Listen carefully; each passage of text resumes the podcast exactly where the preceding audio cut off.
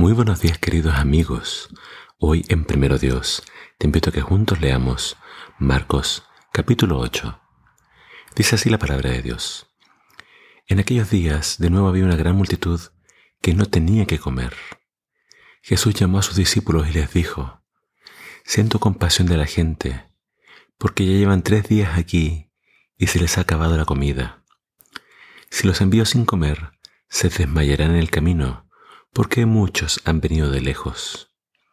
Y en un lugar desierto como este, ¿dónde se podrá encontrar alimentos para darles de comer? protestaron los discípulos. ¿Cuántos panes tienen? les preguntó.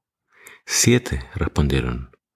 Pidió a la multitud que se sentaran en el suelo. Luego tomó los siete panes, dio gracias a Dios por ellos, los partió y los fue pasando a los discípulos. Los discípulos a su vez los fueron distribuyendo. Encontraron también unos pescaditos. Jesús los bendijo y pidió a los discípulos que los repartieran. Todos comieron y sartaron. Al terminar, recogieron siete cestas de alimentos que sobraron. Y eran como cuatro mil los que comieron. Después Jesús los despidió. Acto seguido se embarcó con sus discípulos hacia la región de Damalnuta. Allí llegaron los fariseos y empezaron a discutir con él. Para poner la prueba le dijeron, haz alguna señal en el cielo. Y él, suspirando profundamente, respondió, ¿por qué pide esta gente una señal? Les aseguro que no se les dará ninguna. Entonces los dejó y se embarcó de nuevo. Esta vez se fue al otro lado del lago. A los discípulos se les olvidó comprar alimentos antes de salir, y solo tenían un pan en la barca.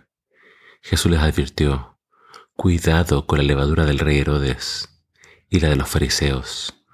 Los discípulos se preguntaban intrigados, ¿se referirá a que no se, se nos olvidó el pan? Jesús, que sabía lo que estaban comentando, les dijo, ¿por qué están hablando de que no tienen pan?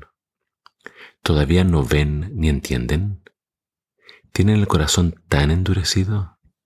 ¿Acaso tienen ojos y no ven y oídos y no escuchan? ¿Ya no se acuerdan de que alimenté a cinco mil hombres con cinco panes? ¿Cuántas cestas se llenaron? Doce contestaron. Y cuando alimenté a los cuatro mil con siete panes, ¿qué sobró? Siete cestas le respondieron. ¿Y todavía no entienden? les dijo. El relato de hoy tiene varios aspectos que debemos considerar. Primero, esta dice es la segunda multiplicación de panes y peces y en esta ocasión Jesús alimenta a cuatro mil.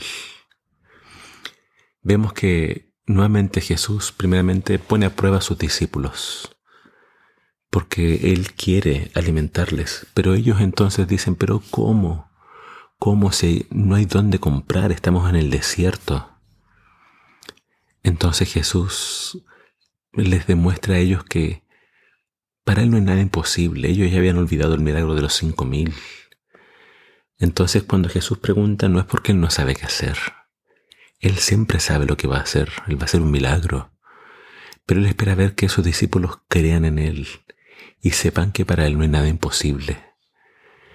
Entonces, estos dos milagros, vamos a ver que más adelante se vuelve a mencionar de ellos, porque Jesús les advierte en contra de la eh, levadura de los fariseos y de Herodes. Y ellos preguntan, preguntaban para sí, ¿será que nos quiere reprender porque no compramos pan? Para Jesús el pan no es un problema. Él lo puede hacer aparecer, Él lo puede multiplicar. Y eso es algo también que aprendemos de esta lección. Todo lo que ponemos en las manos de Dios, Él lo multiplica. Pero cuando Jesús habla de la levadura de los fariseos, los discípulos no entendieron. Y Jesús les estaba hablando acerca de la hipocresía de ellos.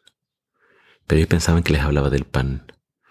Entonces Jesús acá lamentablemente se desilusiona de sus discípulos porque Jesús hace milagros delante de ellos y ellos no los entienden, no los recuerdan. Los fariseos por su parte pedían señal, danos una señal. Sin embargo Jesús había hecho muchas, sanando a muchos enfermos, incluso resucitando a otros. Jesús no les quiere dar señal a ellos porque no hay señal que los convenza. Ellos estaban decididos a rechazar a Jesús a como de lugar. Pero sus discípulos tenían que entender lo que él estaba haciendo. y no lo entendían. Les faltaba la fe, les, faltaba entendimiento.